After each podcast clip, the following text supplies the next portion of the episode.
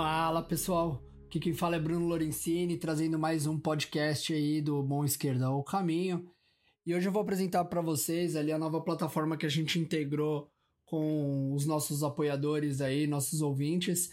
É o Apoia-se ali do Mão Esquerdo Caminho, para poder doar ali um, uma breja ali para nós, para molhar um pouco a garganta ou ajudar ali a melhorar os nossos equipamentos, para trazer mais qualidade aí para vocês.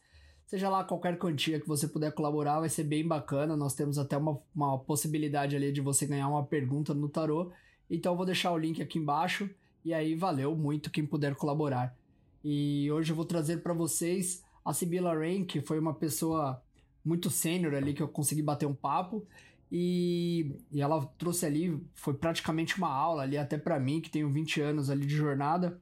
Foi muito bacana esse papo, espero que vocês gostem. E Mabi, se apresenta aí pra gente, depois passa o microfone pra Sibila. Valeu, pessoal, e espero que gostem.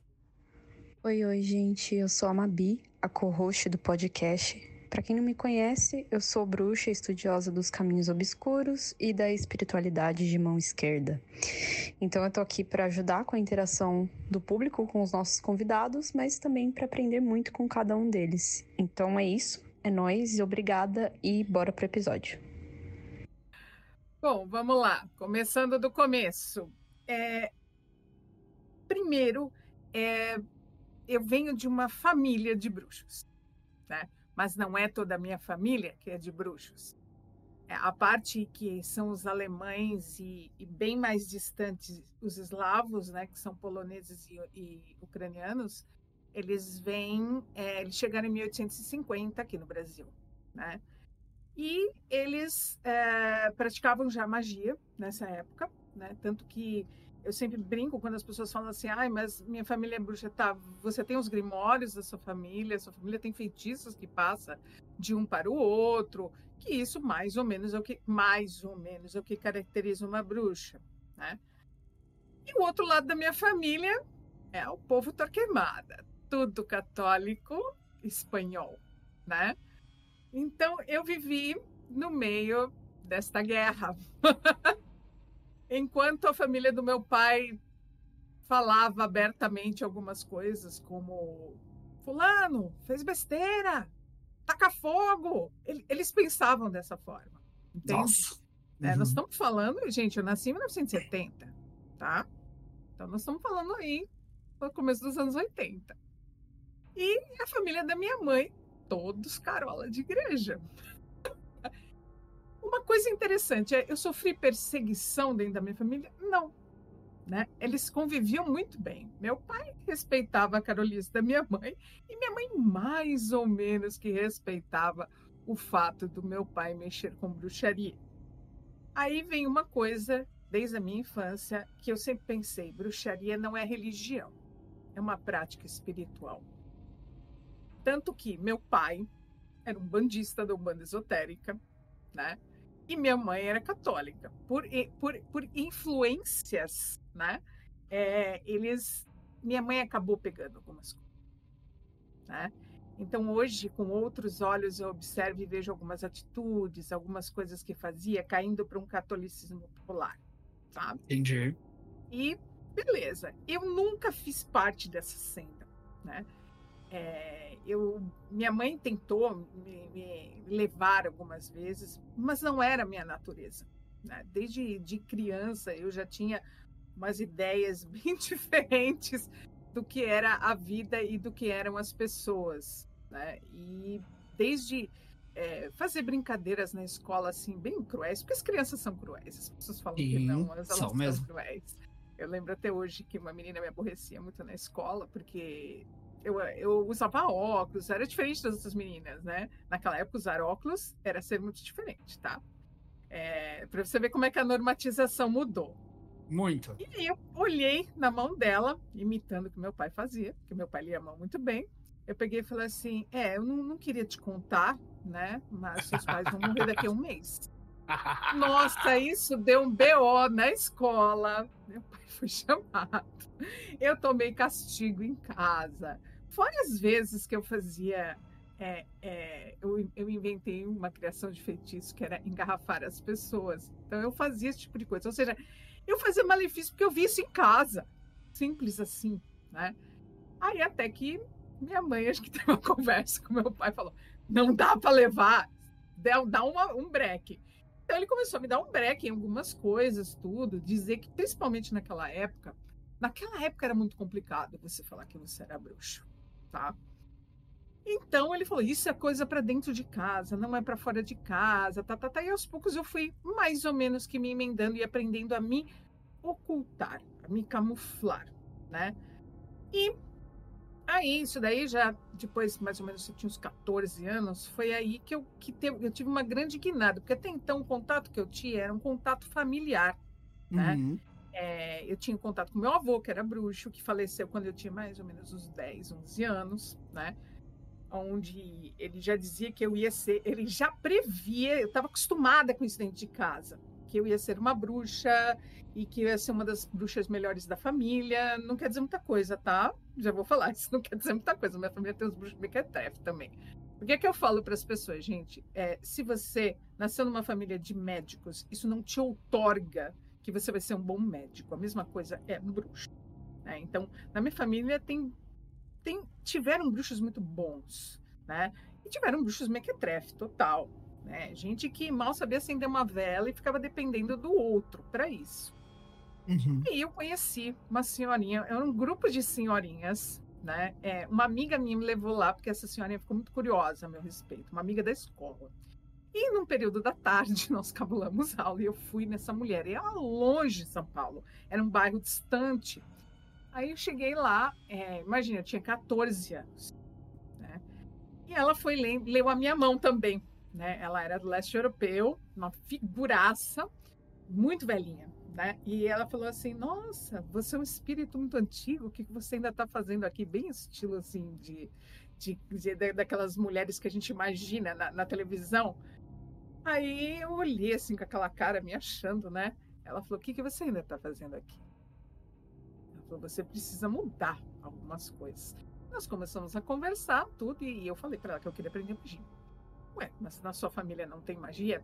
Falei: Tem, mas eles não me ensinam. E aí uhum. ela começou, ela pegou, ela viu que eu era muito jovem, ela me deu uma lista de 10 livros, só que eu sempre fui ávida por leitura. E ela falou: daqui um ano você volta. Quando você terminar essa leitura, você volta, eu vou te fazer algumas perguntas sobre esses livros, se você acertar, eu te ensino. Eu acertei. e comecei a aprender com ela né, que foi uma. É, é, não confundam um professor com uma espécie de guru, nada disso.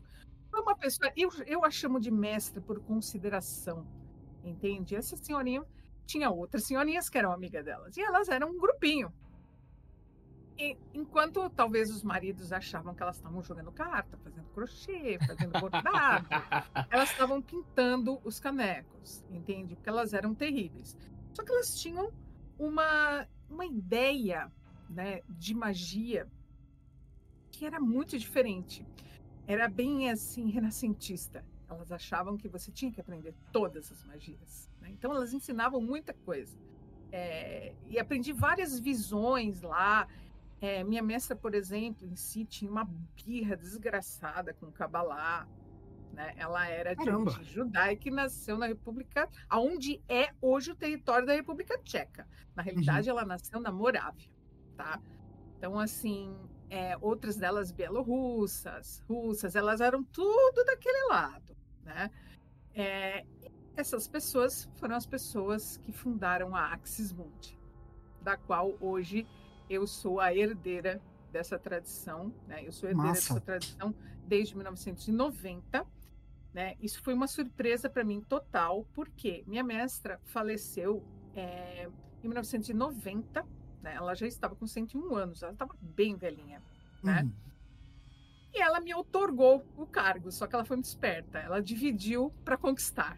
Ela, ela pegou todos os grimórios fantásticos que ela tinha, livros, ela dividiu entre o clã, né? Então, cada uma tem falou, uma parte eu, do segredo. Exato. Ela falou: eu vou te otorgar o poder e o nome do clã, porque você é a mais jovem de nós. E você vai ser quem lá vai levar nossa magia ao século XXI. Então elas Nossa. tinham tudo, é, ou seja, é o que eu falo para as pessoas. Toda vez que as pessoas me falam de, ai, fulano é bruxo familiar, não sei o que, umas coisas muito Harry Potter, sabe? Uhum. É, então elas falham nisso, né? É, porque elas não olham isso que eu estou falando. A bruxa mais, sabe, porreta que eu conheci na minha vida não era hereditária, não era uma bruxa familiar, né?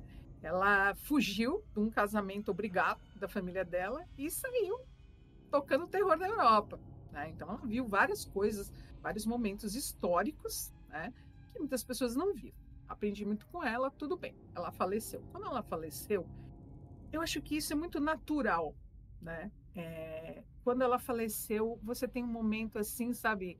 Sabe aquele momento Matrix, parece que tudo para assim no ar? Você fala, e agora? Eu, será que eu aprendi alguma coisa? E eu fiquei realmente meio perdida. No primeiro momento, os primeiros anos, eu fiquei muito fora do ar em termos de magia. Eu continuava lendo, porque sempre foi um assunto de interesse meu. Uhum. E na época, eu estava muito livre, leve e solta, aprontando muita coisa. E meus pais resolveram me colocar em um colégio jesuíta. Nossa. Né? Não foi ruim para mim. Ao contrário, foi muito bom.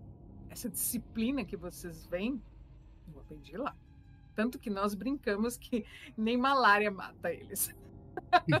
então, é, eu, eles não me obrigavam a ir na missa, né? eles não me obrigavam a fazer nenhum tipo de rito católico, porque sabiam que eu não tinha aquela fé. Que Agora, massa. o ensino foi maravilhoso, entendeu? Né? Então, é isso que eu falo. Existem lados das coisas. Né? É, e eu sempre pergunto para as pessoas, por exemplo, eu não tenho nenhum. É, é, eu tenho algum trauma da igreja? Minha família tem. Né? Uma pessoa da minha família, que eu não posso dizer quem, foi violentado por um padre. Né? Caramba. Eu tenho todos os motivos do mundo para odiar a igreja católica. Tá? Uhum. Tá? Mas sabe? É, é, é, não sei se, entende, se, vocês entendem quando algo não significa muito para você.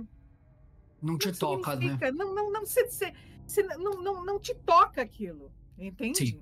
Não, né? vale, não vale o ímpeto de ficar é, com ódio. Mas aí, aí é um dos pontos, acho que é um dos pontos assim da, dessa jornada, tudo, é que deu uma grande virada. Quando eu fiquei perdida, porque quando eu fiquei perdida, eu fui procurar algumas coisas que ressoavam comigo. E aí Legal. eu me encontrei com algo que minha mestra tinha me falado, que eu deveria estudar, que foi um pouco dos hinduísmos, né? É, tudo isso através da dança, que eu sempre dancei. Eu, oh. eu dancei, fui bailarina contemporânea. É, depois eu fiz cinco anos de Bharatanatyam, que é uma dança indiana. Uhum. Aprendi um pouco da música, aprendi a cantar mantras, aprendi muita coisa nesse período. E eu sempre morei, morei, hoje não moro mais, no bairro da Liberdade, em São Paulo, e foi lá que eu conheci meu outro mestre, que ainda é vivo. Ele é vivo, meu mestre de magia oriental, ele ainda é vivo, né? É, só que assim, tá bem velhinho também, agora, né? É, já faz 20 anos que eu tô com ele. É, e o que eu posso dizer para vocês sobre essa jornada é nós mudamos né? A gente muda. É, às vezes aquilo que nos encanta quando a gente tem 15 anos muda com 25, muda com 35 e muda com 45. Eu achava que quando eu tivesse a idade que eu tenho agora, eu seria uma maga salomônica. Uhum. Né? Porque Mas esses valores mudaram, muito. Sibila? Então, o que mudou? Coisas que mudaram. Né? E, e como foi essa guinada? Né? Houveram esses acréscimos de coisas que eu fui aprendendo no caminho. Esse acréscimo, isso foi uma previsão. Minha mestra é uma excelente oraculista, né? uma pessoa que tinha uma visão, porque hoje em dia já não se usa muito o termo vidente, né? Porque é associado ao charlatanismo, mas as pessoas que realmente têm essa visão, que são videntes, elas veem esse tipo de coisa.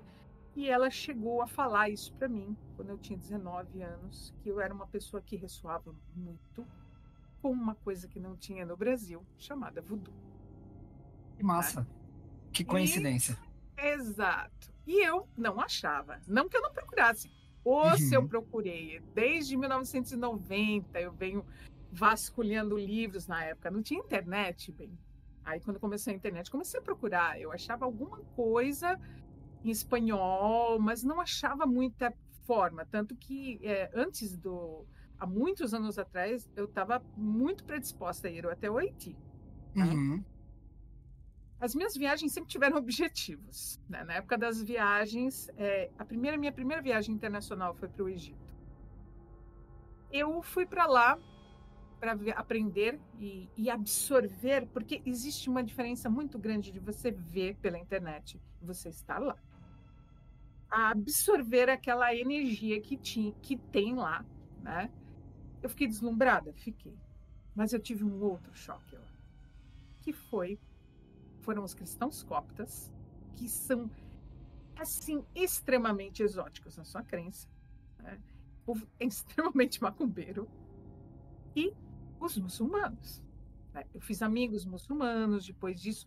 Percebe que às vezes é, é, você quer ser uma coisa, mas o seu destino te encaminha para outros lados. E aí eu fui percebendo que eu tinha essa atração por esse tipo de coisa, fui ao Marrocos também. Né? Estive em vários países da Europa, viajei em vários países.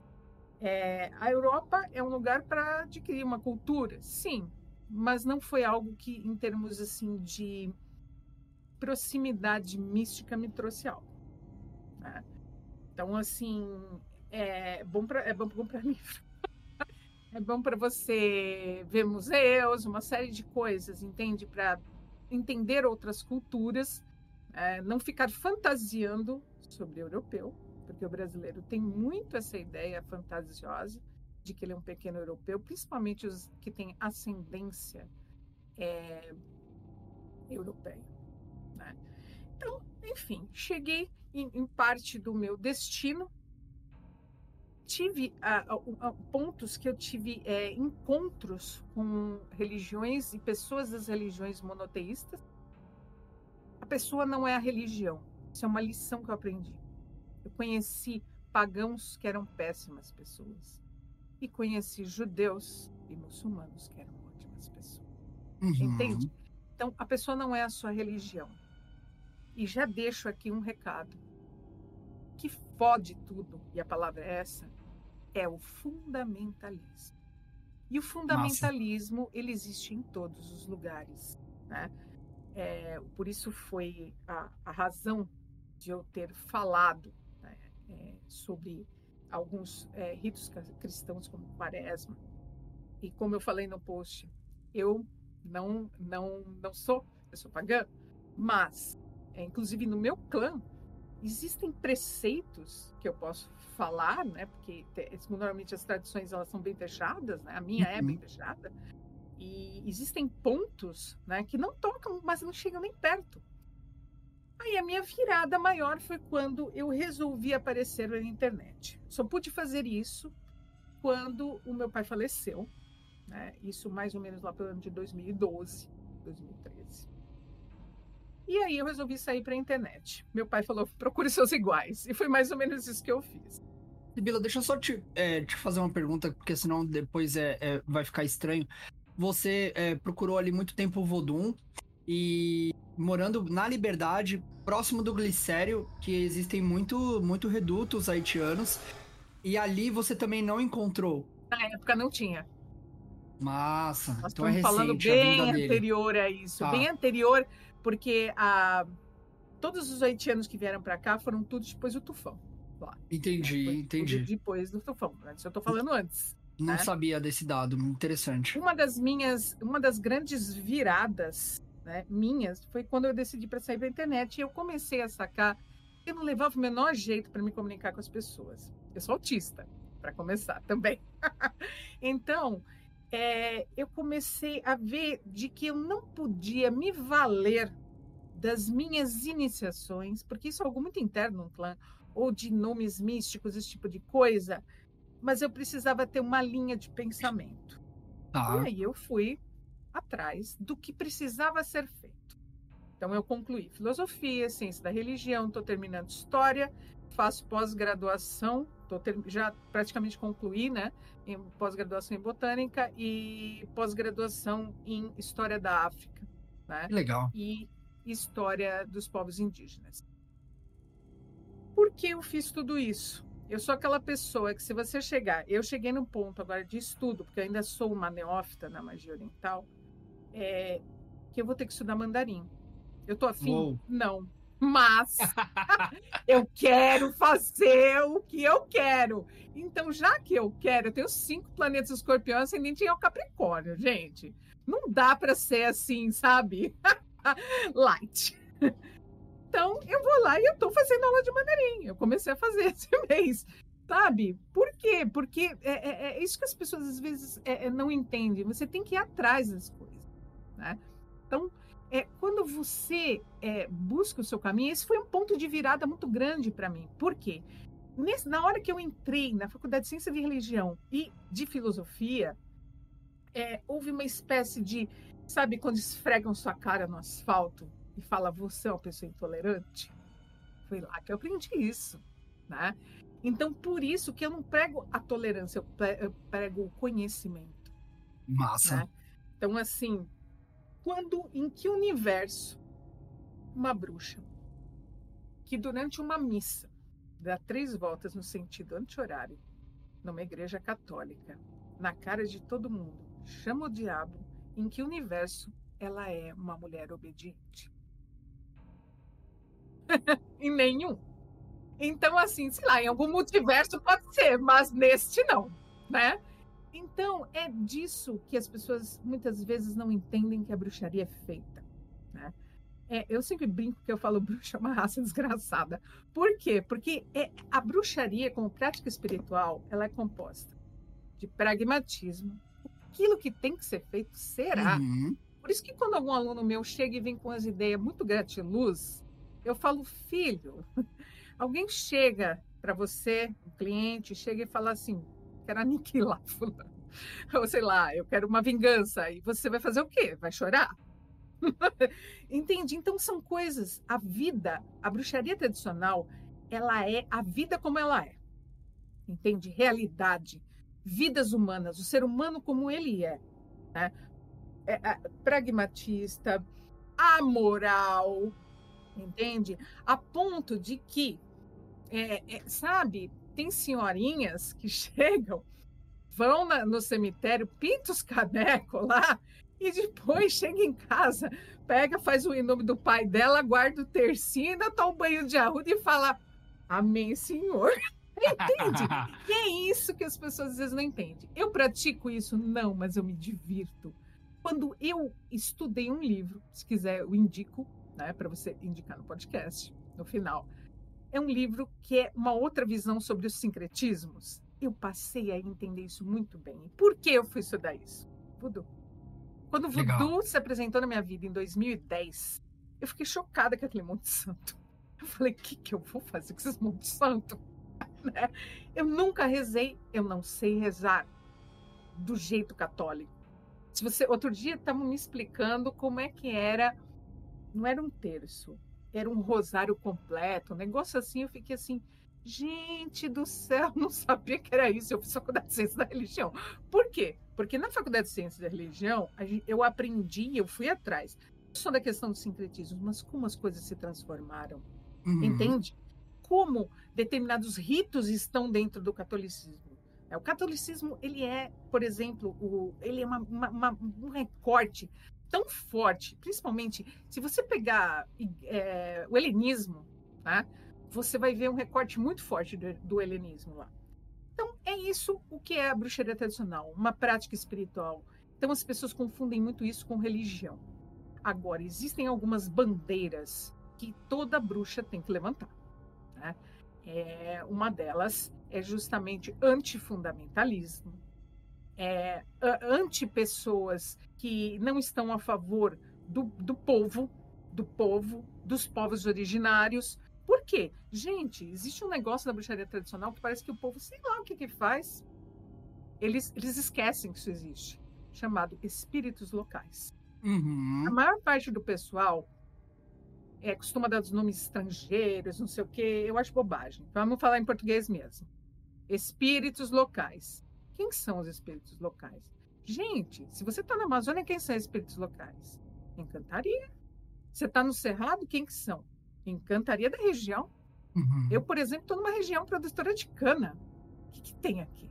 Né? Tem os elementais que são ligados a essas culturas e aos povos originários que estavam aqui antes. Então, sabe, eu acho que isso são bandeiras que acompanham a bruxaria. Né?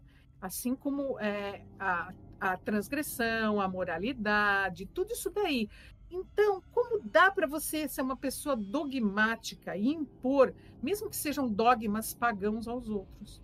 Né? Por exemplo, dentro do meu clã, tem pessoas que têm credos cristãos. E eu consigo adaptar e fluir completamente e a coisa funciona super bem. É, e vou dar um recado aqui para todos que amaram a bruxaria eslava. Vocês não imaginam a quantidade de cristianismo ortodoxo que tem hoje dentro da bruxaria eslava. Né?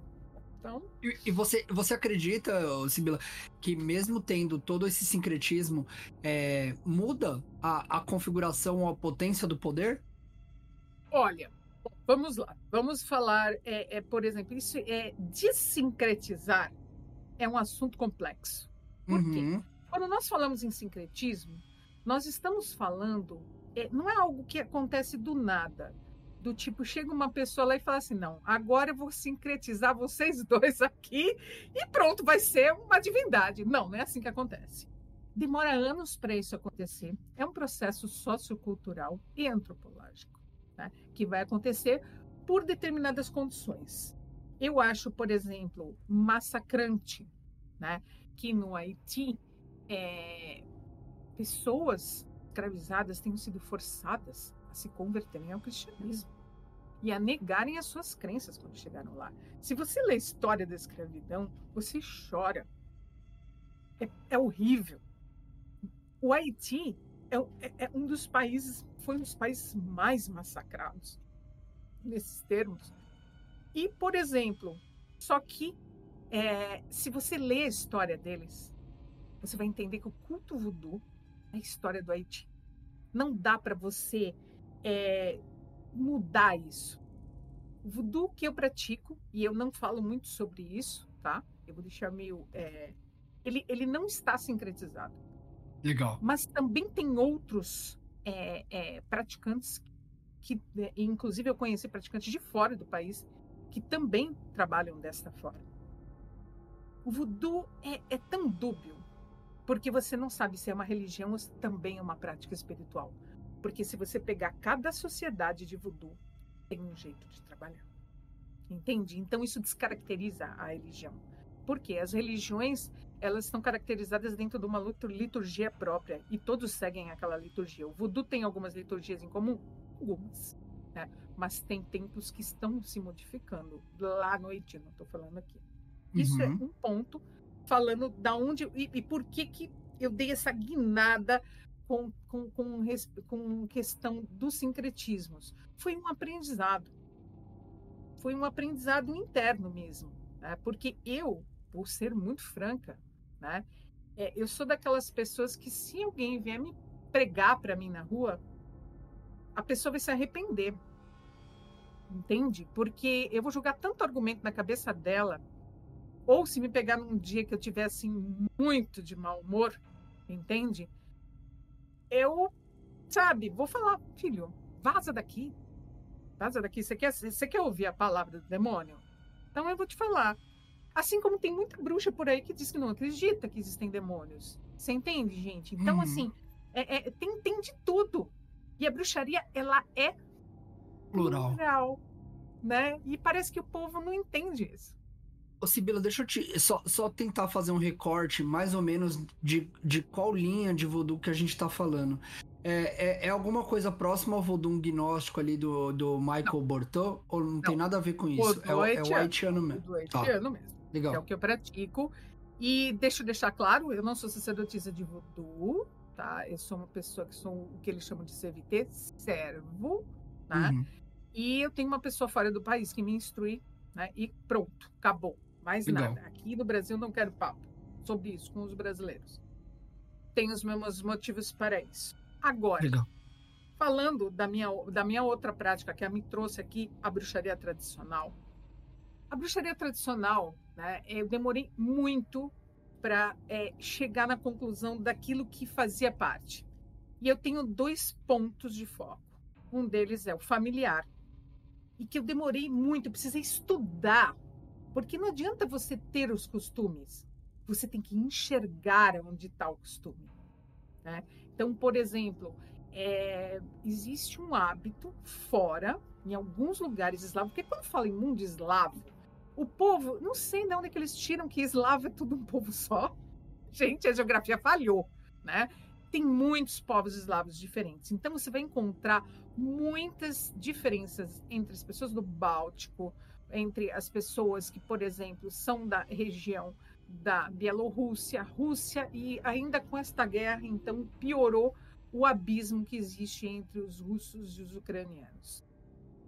E aí nós temos outros povos também, como sérvios, etc., e que ah, você vai ter divindades né, é, e criaturas é muito é, parecidas, mas não uhum. as mesmas. Outro ponto que eu tenho a falar é que eu não sei da onde as pessoas tiram a ideia de que ser uma bruxa, né, é, tradicional uma bruxa eslava é praticar a religião eslava. Não é isso. Bruxaria é lidar com espíritos. Antes do que eu estudei até agora, antes de os ortodoxos, não existia dentro dos eslavos o conceito de demônio. Eles tinham a ideia de que havia deuses é, e criaturas e mortos. É isso, gente. Aí o pessoal veio essa novela Desalma. Foi maravilhosa? Foi. A personagem principal, ela ela retrata de fato o que é a bruxa. Dentro do seu pragmatismo, a moralidade, ela faz o que ela quer e acabou. Só que aí começou-se uma ideia de que todo bruxo eslavo cultua velhos. Né? E existem outras divindades muito mais, sabe, incríveis. E as próprias criaturas eslavas. Então, ou seja, é um mundo de estudo e de prática até você conseguir ter contatos, assim como dizem que a bruxa, o diploma da bruxa é ela enganar um demônio, ela enganar o diabo, né? E eu gosto muito disso. Né? Por quê? Porque mostra que a astúcia ela é mais importante do que tudo, né? A vivência do que você faz. E é uhum. é disso que nós falamos, né? Então, por exemplo, você vai encontrar bruxas eslavas que têm, é, por exemplo, que vão lidar com velhos, mas é, não é, é, a, a, leitura da bruxaria, ela não é uma leitura de devoção, como é uma pessoa que está dentro de uma religião, né? É diferente, né? Então, é, eu lembro até hoje que quando eu perguntei para minha família, que de lá que vem a parte germânica, eu perguntei para eles assim: mas eu não vejo vocês é, acendendo vela para ninguém, porque para mim cultuar era acender vela, era criança. Aí elas assim, não, nós não lidamos com deuses, nós lidamos com espíritos. Essa para mim é a definição de bruxaria. Na minha Sim. família é assim. E uma vez também, isso daí, um dos meus parentes ainda está vivo, então não posso comentar quem é, é me falou assim. Eu falei assim, ai, mas é, eu estou fazendo isso, estou cultuando isso aí, não sei o quê tem problema, você não consegue com as divindades? Tem problema, vai para os demônios que você consegue. É assim que funciona, é uma praticidade, gente. É. Sem, sem dogma, sem, sem, sem problema. O negócio é resolver, sabe? O que tem que ser para resolver, resolvido de uma maneira assim, é, flui, fluindo, tranquilo, sereno, sem confusão, sabe? Mas sempre lembrando de que os espíritos não são bobos. Uhum. Né? E de que você tem que ser, tem que estar muito à frente sempre, tem que ser esperto o tempo todo, tem que ter a tal da astúcia. Né? E isso é, acabou que é, a, as visões das do, tanto da Axis Mundi quanto da minha tradição familiar eram muito parecidas em muitos sentidos. Só que as tradições familiares, elas no geral, elas não são tão grandes quanto vocês imaginam. Não é um clã cheio de liturgia, nada disso. Nós temos uma prática, assim, todo bruxo familiar tem uma prática, assim, altamente desenvolvida com ancestrais.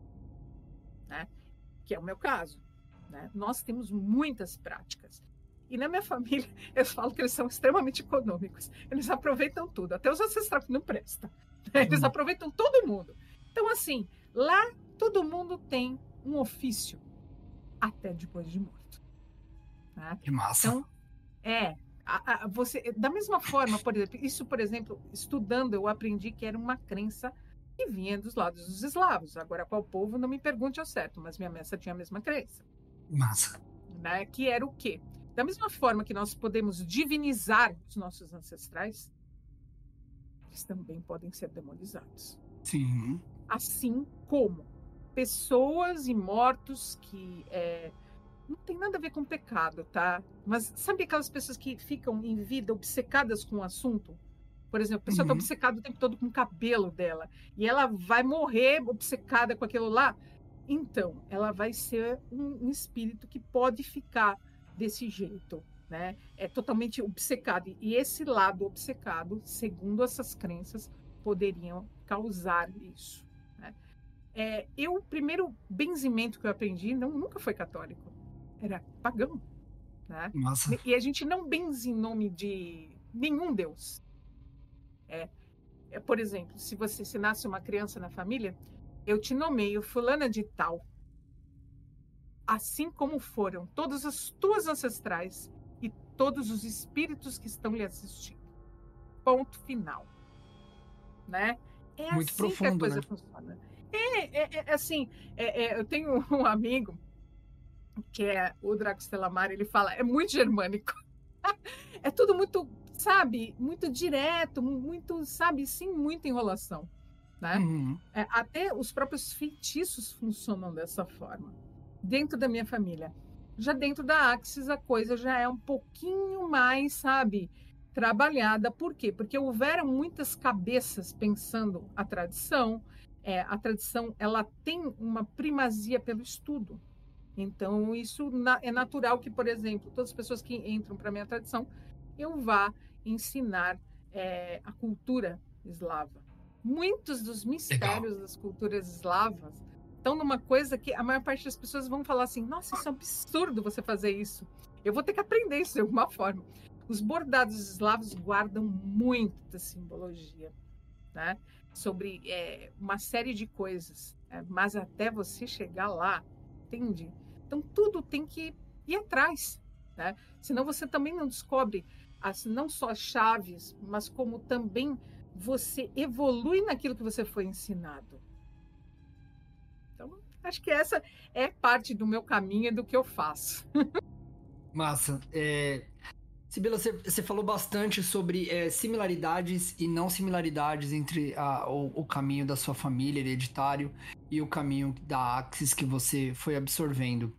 É, eu, eu, eu, gostaria de entender, se você puder contar, um, um, onde, quando foi que você deu esse start, essa eureka de se perceber num caminho de bruxaria tradicional, assim? Olha, é, é, é, é até meio clichê falar, mas isso é uma coisa que eu sempre soube, desde criança. Eu já me Massa. nomeava bruxa. Né? Então, assim, criança eu digo. Hum, deixa eu ver. Eu vinha ter um entendimento do que era, porque eu via muita coisa quando criança. Tinha muitos fenômenos que aconteciam comigo, é, sabe? É, eu ouvia espíritos, e isso na minha casa era dado com muita naturalidade, né? Então, é, por exemplo, eu tive um, um, episódio, eu tinha uns sete anos de idade, eu era bem jovem, em que minha casa compartia o fundo com uma outra casa, mas eu não sabia quem era, porque era só parede, né? Uma noite, eu jurava que alguém andava dentro do meu quarto. Eu dormia no mesmo quarto com meu irmão e eu, eu, via essa, eu ouvia passos no quintal e dentro do quarto, no quintal e dentro do quarto. Até uma hora que eu saí gritando, fiquei preocupada. Eu fiquei apavorada, né? E meu pai tratou com uma máxima de naturalidade. Ele falou: não, não foi nada da sua mente, é um espírito. Eu vou fazer um negócio, você fica aí deitadinho na sua cama. E aí ele foi lá, fez um. eu acho que ele fez um fechamento nas portas e janelas, né? E depois ele veio lá e me abençoou, né?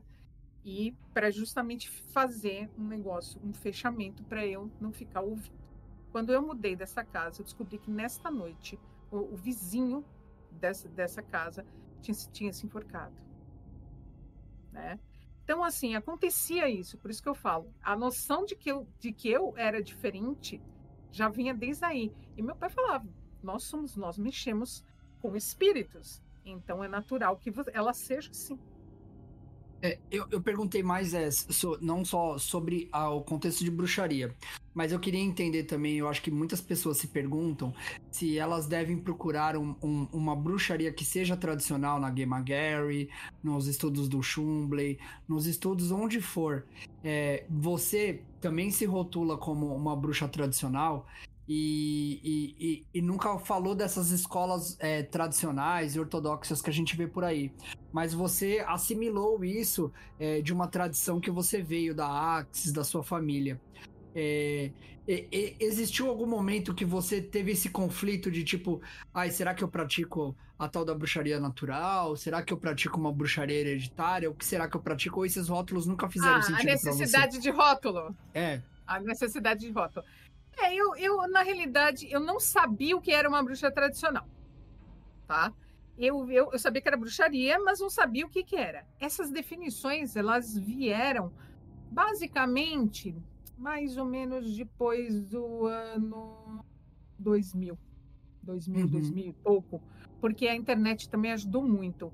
Mas eu olhava, por exemplo, a bruxaria, e o que eu hoje considero como bruxaria tradicional moderna, e ainda me causa estranheza, entende? É, eu, né, não que eu não li, eu li livros da Gemma Gary e tudo. Algumas coisas, por exemplo, não batem com os meus pensamentos, entende? Legal. É, é, se eu fosse é, ir, um, ir um pouquinho mais para o lado do Chamberlain, mas eu não conheço tanto assim. Né? Então, o que eu pratico, em essência, é uma bruxaria folclórica. Legal. Né? Só que é uma bruxaria folclórica não cristã. Massa. Sibila, você falou também sobre a, você nunca ter feito uma prática de, de, de cristianismo, de rosário, essas coisas. Você acredita que a pessoa que pode ter vindo de um desses caminhos e ter feito muitas orações num terço, num rosário, é, e quando ela se torna um bruxo de verdade e ela consegue cometer a heresia, isso tem mais gatilhos de, de, de, poder ali quando ela consegue virar essa chave por ter absorvido daquilo? Ou você acha que não? Acho que não, mas existe algo muito poderoso chamado a psique. Né? Então, por exemplo, quando eu, eu, eu, respeito, respeito muito e tenho assim um profundo pesar pelas pessoas que foram, sabe, massacradas, principalmente por fés fundamentalistas protestantes que nós temos hoje em dia, principalmente os protestantes evangélicos, né? Em que eles obrigam os seus filhos a seguirem a sua fé. Isso eu acho uma agressão, um abuso. Tá? Muitas das pessoas que hoje têm esse discurso né, é, de que, e, e detalhe, né, utilizam-se da Bíblia, porque para mim, por exemplo, a Bíblia é um assunto católico, não é um assunto que, me, que, eu, que eu respeite. Então, vim argumentar é, é, com a Bíblia, para mim, é um pouco ilógico. Uhum. Essas pessoas têm poder? Todas as pessoas têm poder. Basta elas quererem virar a chave. Né? Se ela Nossa. conseguir se livrar, e vai precisar do auxílio de um bom terapeuta. Eu conheço pessoas que saíram da seita Testemunha de Jeová e que até hoje a pessoa a, ocupa a vida dela todinha em ficar contestando aquilo lá. E quando algo não existe mais para você, aquilo não existe, acabou, não existe mais. Você nem sequer vê, não olha, não quer saber, acabou. Se a pessoa conseguir virar a chave, pode ser sim. Por quê? É, algumas dessas pessoas, elas têm, elas têm mediunidades e elas vão para as igrejas por desespero, por, por ter medo. Né? Uhum. Né? Eu conheci algumas pessoas assim né, que tinham literalmente medo da sua própria mediunidade. Curioso. Sibila, indo ali para a parte 2 ali do nosso, do nosso, nosso programa, é, você pode falar um pouquinho da origem do que você acredita é, e se você tiver alguma prática é, que seja um tipo de culto, nem que seja aos mortos, como, como eu tenho com a Kimbanda, é, existe toda uma cosmovisão dentro disso.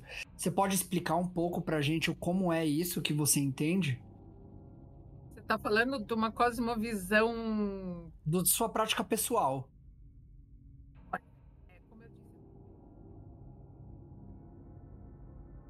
falo para as pessoas, não é aquela, não é aquele, aquele parente chato, entende? Não se trata disso. Né? Eu acho que a ancestralidade é o maior poder que qualquer um pode ter e ninguém te tira isso. Nenhuma igreja, nenhum fundamentalista, nenhuma religião. A religião não é dona de nada. Sabe? Eu penso isso ela, ela, ela, ela, ela tem toda uma história de dominação de política em cima da cabeça das pessoas, né? Então, é para mim a cosmovisão ela vem dos ancestrais Legal. e assim, é, algumas divindades entram na nossa vida, entende? E aí elas simplesmente estão lá.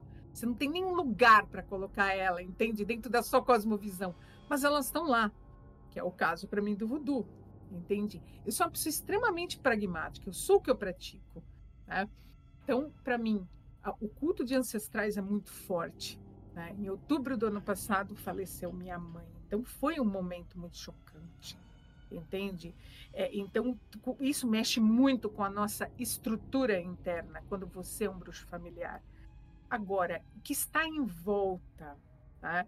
os espíritos que eu trabalho, eles são importantes para mim? São mas não ele, quando eu sair deste corpo, eles não vão comigo, mas eu vou encontrar os meus ancestrais e quem sabe alguns dos deuses do futuro, sei, né?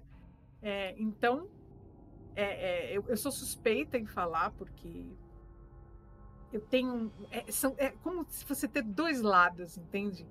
Eu sou uma pessoa que fui criada sem a, a ideia da religião e acabei dentro de uma prática religiosa que é o voodoo, né?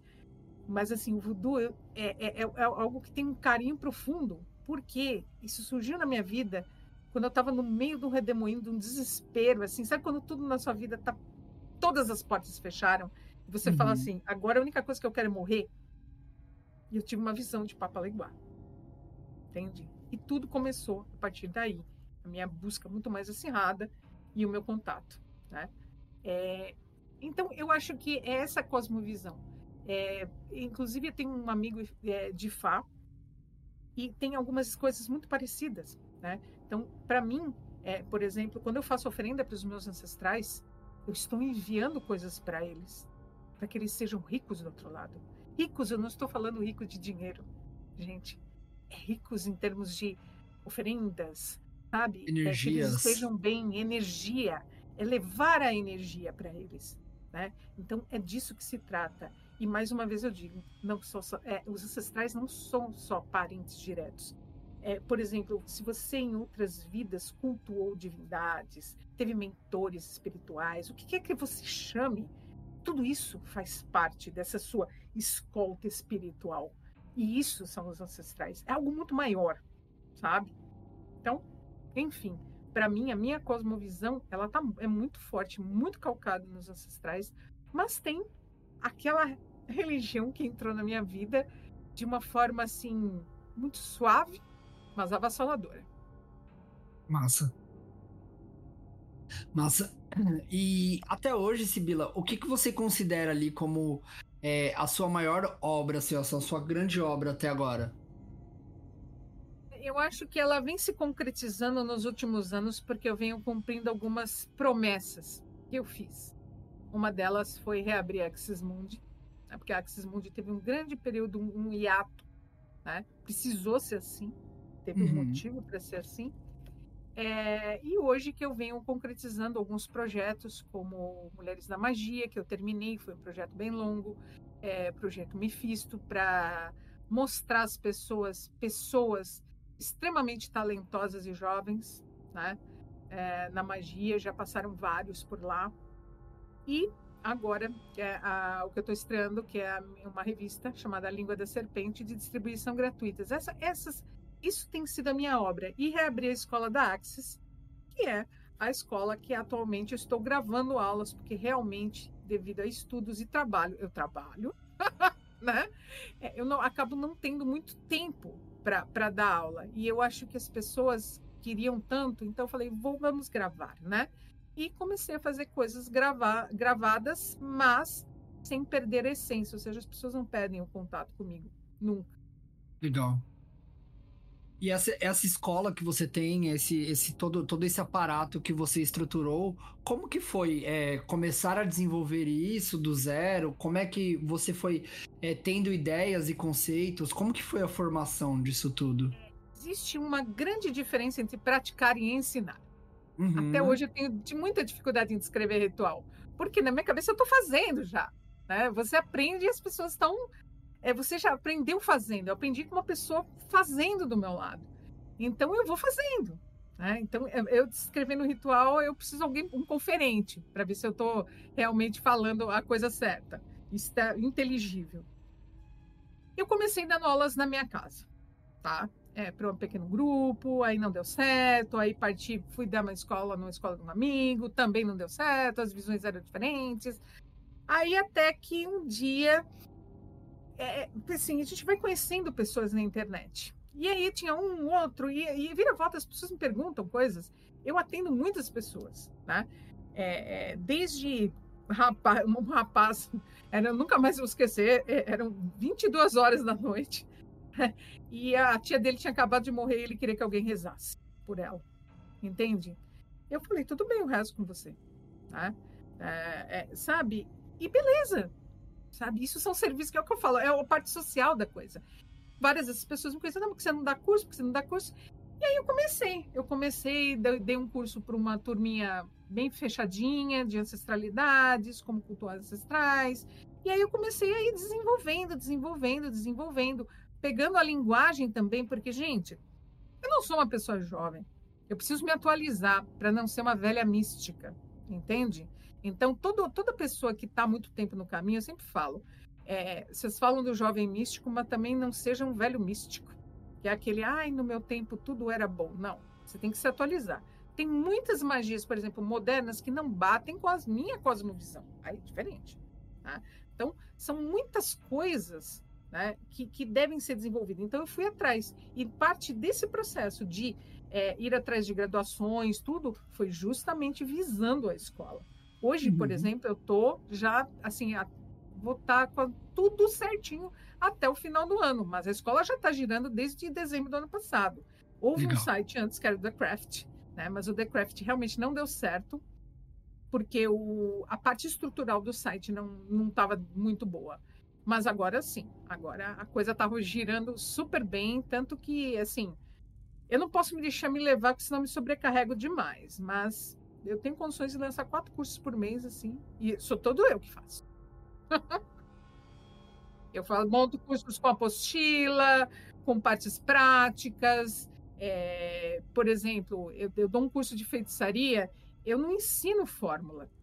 Eu ensino você a criar o feitiço. Massa, né? isso. Porque é, é isso, o verdadeiro feiticeiro é aquele que sabe criar, como juntar ah, os elementos, né? Então a ideia é essa, é, é sair fora, sabe, do, não sei se você entende, do, do comum, né? uhum. né? Do que o pessoal procura por aí, né? Eu, eu, lembro que eu dei um curso fora do Brasil, e as pessoas falaram isso, eu falei, mas esse curso é fácil. Aí elas, não, não é. Eu falei, gente, vocês são devagar, né? Então, assim, sabe, é, é, é isso. É, é levar realmente um conhecimento. Né? Porque muitas vezes as pessoas elas leem e aprendem por livros, mas na hora H elas não encaixam as peças, né? É, é, é, é, na hora H fica difícil. Por exemplo, é, é, eu tive que já, já, tive que levar pessoas a ensinar mesmo lá em loco. Vamos aprender como entrar no cemitério. Assim, assim, assado. Na hora de sair faz isso, isso, isso, né? Então isso são coisas, são aprendizados, principalmente para um bruxo da folclórico, bruxo tradicional, bruxo tradicional faz muita coisa fora de casa. Uhum. Isso é uma das coisas que hoje em dia que eu não consigo entender. falo, gente, mas como vocês não vão numa encruzilhada à noite? Vocês não vão. É, é, vocês não, não são a bruxa perigosa? Hum? eu já cheguei a sair dentro da minha casa três horas da manhã para fazer coisa. Né? Não tem uhum. dia, não tem horário. É, o barato é louco.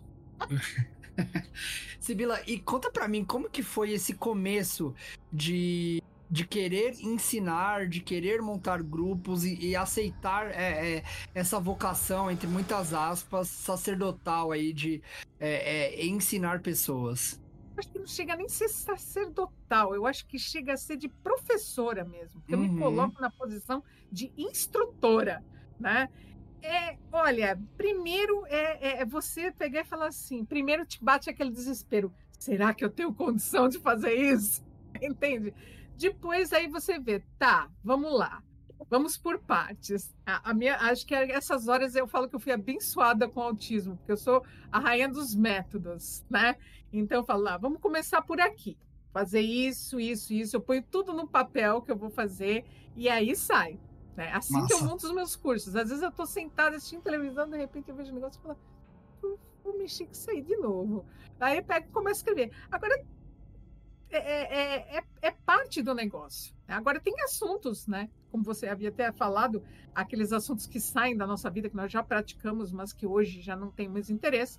Eu te falo claramente eu gosto de ler sobre o assunto, gosto de, de muitas visões, da, na, tanto da Salamônica quanto filosofia oculta, do, do Agripa, mas eu não tenho mais paciência. acabou, ela acabou, ela acabou. Eu sou uma pessoa de ação hoje em dia, tudo tem que ser mais rápido, né? Então, assim, tem coisas que, sabe, não dá. Outro negócio, outro assunto que, assim, acho que a filosofia me matou tanto, me esguelou tanto que hoje em dia é um assunto que assim eu acho bonito. Tem um amigo que sabe muito bem sobre o assunto, que é o Vinícius Pimentel, né? E é, é, é hermetismo, que basicamente o hermetismo é uma filosofia antiga, né?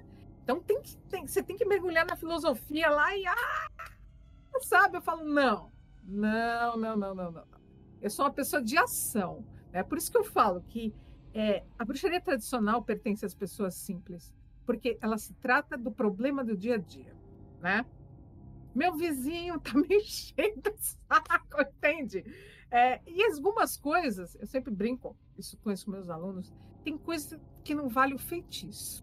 Uhum. Vale mais a pena se, se o seu vizinho te enche o saco e estaciona na sua vaga todos os dias se a sua garagem não tem câmera, você vai lá, murcha todos os pneuzinhos, dá risada da sua casa e deixa o cara lá se matando, entende?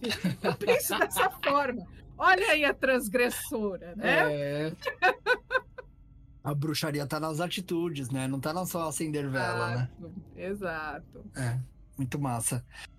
Sibila, e indo ali para a quarta parte ali do, do nosso programa, é, eu, tenho umas, eu tenho pouquíssimas perguntas, mas as perguntas que eu tenho são bem bacanas.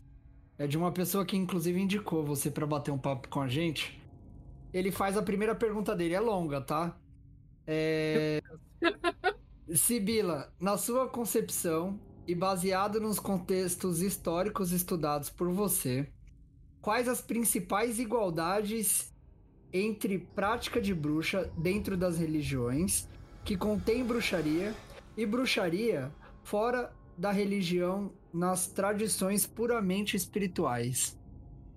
Pá, uma boa pergunta. Já até imagino quem perguntou. então, é, vamos falar e eu vou fazer um comparativo dentro da, de, da, Vamos falar das religiões de matriz afro. Se você pega um candomblé, você pega um voodoo, você, ela tem toda uma estrutura de uhum. tudo. Tem tudo lá. Tem feitiçaria, tem devoção, tem tudo lá dentro. Só que lá dentro, em regra. E você tem que obedecer né, às divindades que comandam esse culto. Uhum. Né? Mas, por um outro lado, tudo tem os prós e os contras. Essas divindades te amparam quando você faz alguma besteira, né? Já quando você está só você e você mesmo, e o céu e a terra, aí você tem que se garantir, meu bem. Você tem que se garantir. Você, você, tem, tem um que estar tá preparado um para saber fazer um exorcismo. E eu não estou falando exorcismo católico, não, gente. Eu estou falando quando o bicho pega, quando você é, é, perseguido por algum espírito, ou quando você vai fazer uma caridade e acaba pegando um zombeteiro. Se você está dentro da religião, é simples. A religião já tem dispositivos para isso. Você chega, uhum. toma um banho X, faz isso, faz aquilo, faz assim. É um rito. É o que eu falei, a liturgia, né? Agora, se você tá na bruxaria, filho, tu tá pro crime, né? Você tá lá, sim, sabe? Você e você.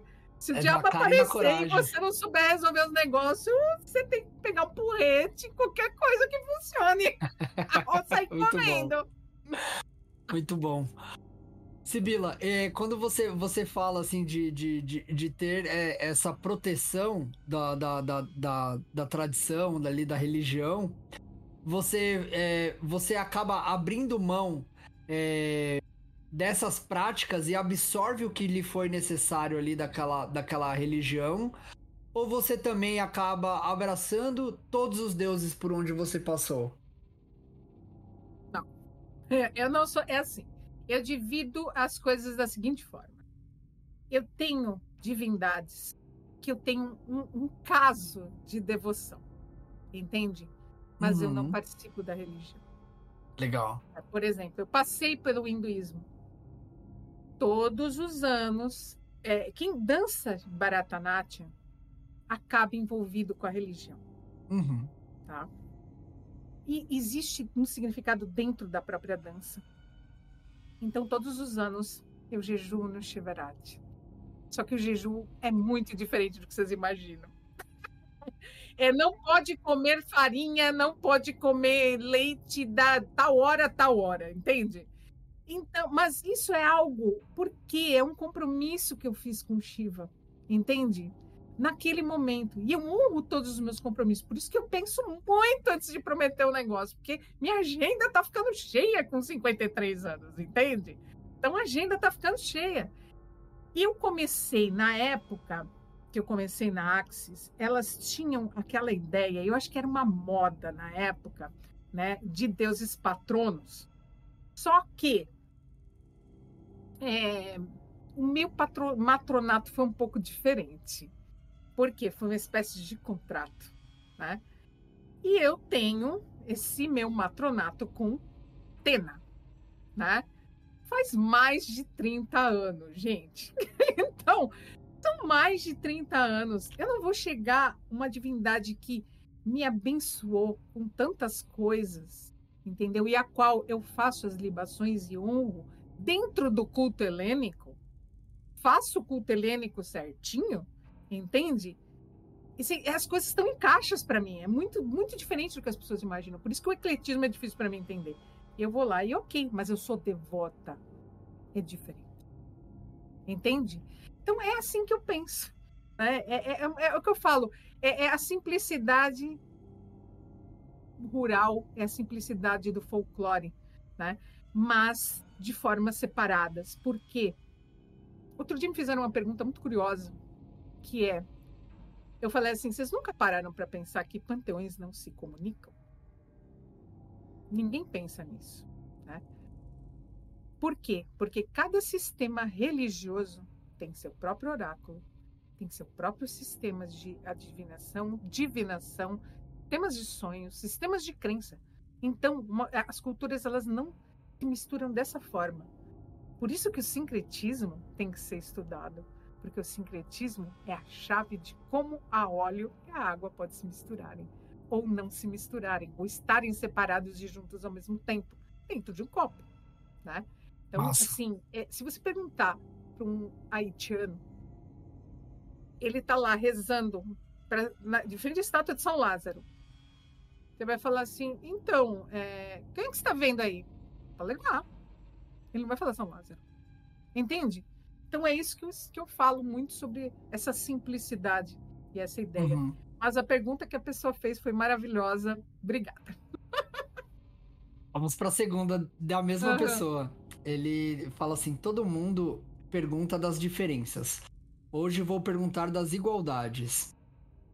É, quando a música We Are the World foi planejada pelos cantores negros dos Estados Unidos, a África passava por uma grave crise de fome, desnutrição infantil, com mortes e falta de higiene. Você vê o apelo da canção We Are the World como uma manifestação dos orixás para que a crise tivesse fim? A manifestação como um grupo de pessoas, né? inclusive há um documentário sobre isso, né? É, onde várias pessoas, pessoas pretas, né? resolveram tomar uma atitude, artistas, né? esses artistas se uniram. Então, aquilo foi um momento e um esforço coletivo da comunidade. Agora, né, é que ah, os deuses, os orixás devem ter abençoado e tocado na mão de quem compôs, na, na mente de quem compôs, certamente. A inspiração está aí. Mas para que haja essa ignição, né, eu acho que precisou de uma atitude comunitária. E essa energia, para quem viveu 1984, se eu não me engano, cinco, seis, por aí, é, foi muito bonito na época. Legal. E a última pergunta dele foi: Sabemos que o, os Voduns são extremamente poderosos em quaisquer lugar do mundo. Por que Benin ainda sofre tanto sofre com tamanho desmedida de saneamento básico e falta de higiene e extrema pobreza. A religião Vodun não pode influenciar a política local ou eles lá é que preferem manter assim? Oh, perguntinha capciosa. Gente, vamos é, é começar por uma coisa chamada filosofia africana. A filosofia africana gente, é um rio de distância do que nós achamos que é filosofia, né? É, ela, ela, ela muda muita coisa, né? Então, assim, a situação de uma região ou de um país, porque as pessoas olham por país, eu olho por região, né? É, se você for olhar, vamos comparar Benin, vamos comparar Haiti, como os deuses tão poderosos deixam que aconteçam essas coisas sabe? É...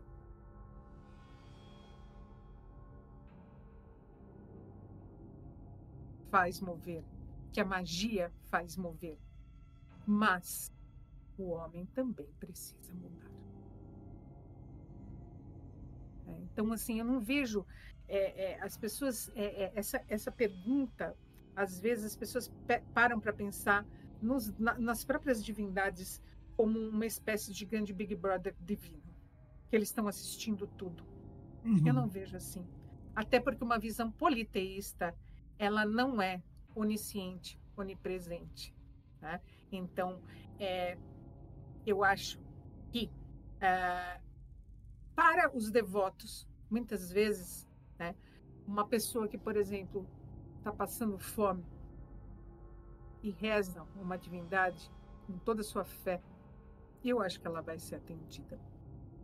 Agora, se uma pessoa pede um luxo, eu não sei se ela vai ser atendida. Entende? É, é aquele negócio. É, é um pouco complexo para me explicar, porque eu não sou sacerdotisa, tá? É, mas é uma visão pessoal e uma visão mais como cientista da religião que eu estou falando, uhum. tá? É, existe uma lenda no Haiti e já foi refutada por um haitiano, tá? Não, não sou eu que estou falando. É um haitiano mesmo, estudioso, refutou a hipótese da grande cerimônia de Boa Caimã. Isso foi refutado historicamente.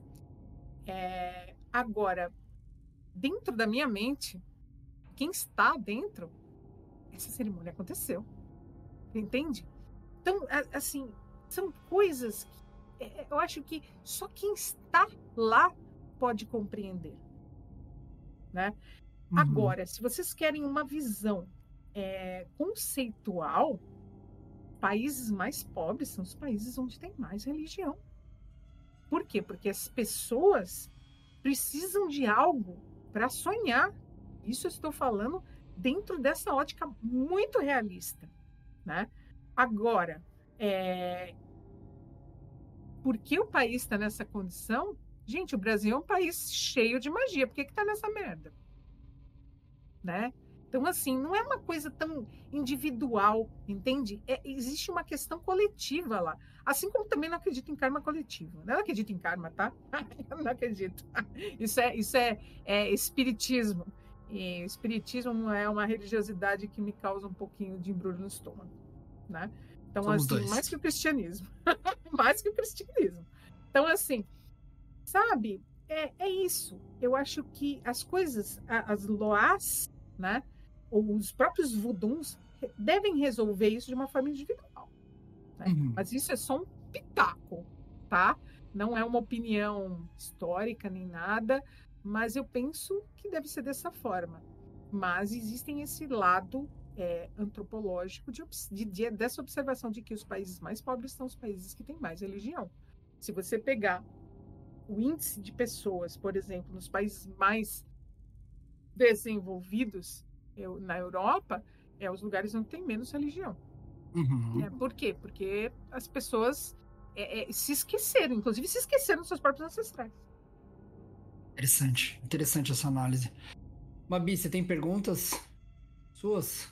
É, eu acho que eu só tenho uma, uma questão, porque quando, quando você fala que eu, eu, entendo todo o contexto que você colocou, que, que o voodoo chegou na sua vida é, em um momento muito é, caótico e importante, que te atingiu de uma forma muito certeira e que te fez ir atrás dele.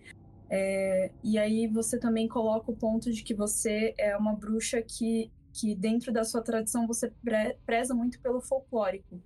É, você nunca quis se aproximar do, de, de coisas próximas do voodoo ou de coisas afros aqui no Brasil? Você nunca chegou perto do, de tentar ingressar numa quimbanda? eu tenho amigos, eu tenho muitos amigos de candomblé, de fá, de molocô, de tudo quanto é. Eu amo, amo as religiões afro, né? É, eu pratico né, é, voodoo haitiano. Né? Eventualmente, meus amigos me convidam para ir em alguma gíria, alguma coisa uhum. assim. Eu sou apaixonada né, por ir. Né? Ou se alguém tiver um terreiro de jeito, pode me chamar. que eu tô doida para ir. Sabe? Então, assim, é, a gente vai. É, é, é, é algo que estava dentro de mim já. Eu já ia nos, nos centros, quando meu pai ia visitar centros, eu ia com ele. Né? Então, assim, sabe? É, é, são coisas que estão dentro da gente, não, né, não tem como a gente explicar. Então, assim, eu sou suspeita. Por que, que você acha que eu faço, fiz pós-história da África? Porque eu amo. Inclusive, assim, acho que uma das grandes coisas que me fez crescer como ser humano foi a decolonialidade. Aliás, é, é, eu falo para todo mundo: se tu é uhum. branco e tá cultuando, uma, é, tá dentro do contexto de uma religião de matriz afro, tu tem obrigação de se desconstruir todo dia. Sabe? Isso daí é, algo muito importante. É, é muito assim.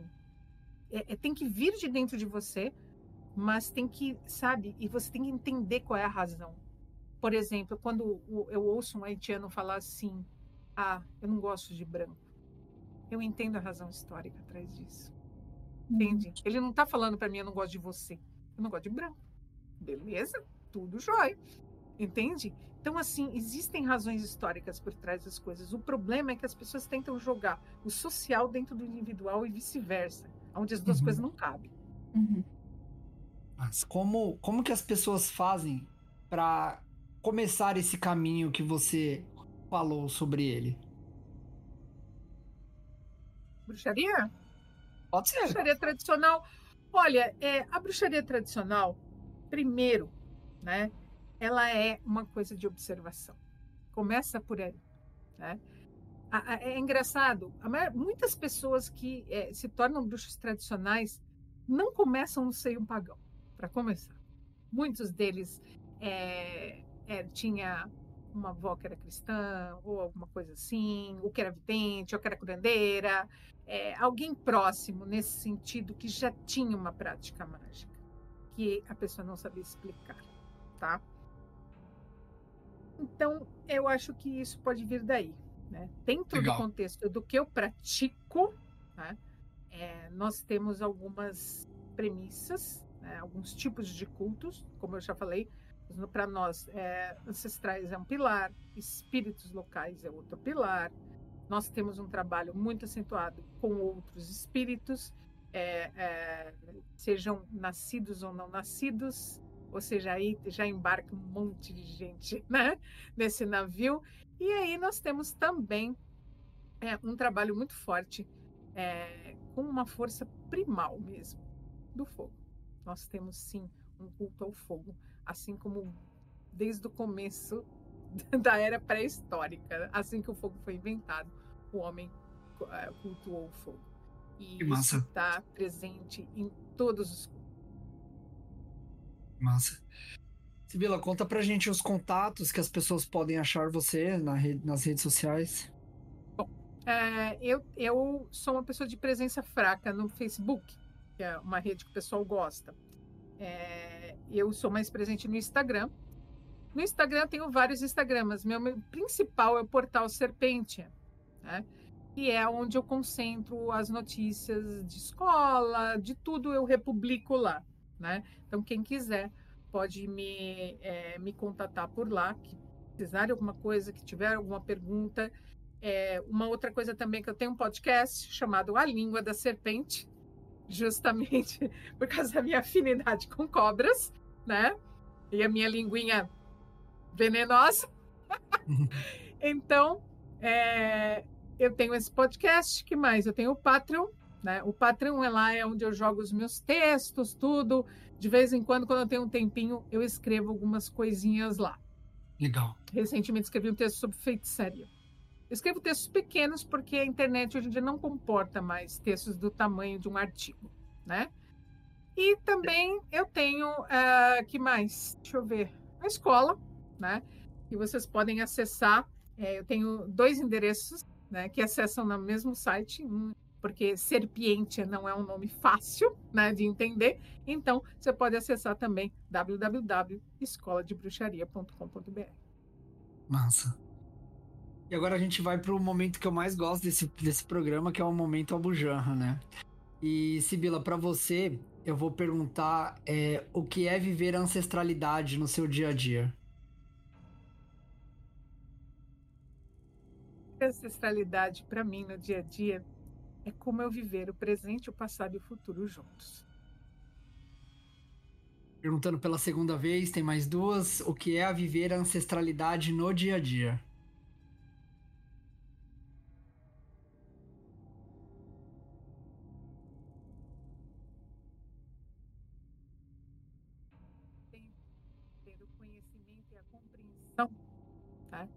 De quem foram os nossos ancestrais e para onde nós vamos.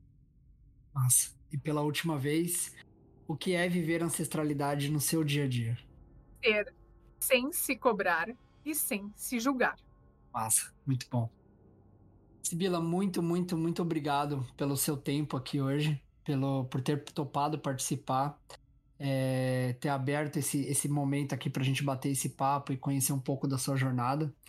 E muito obrigado. Eu agradeço vocês. Muito obrigada.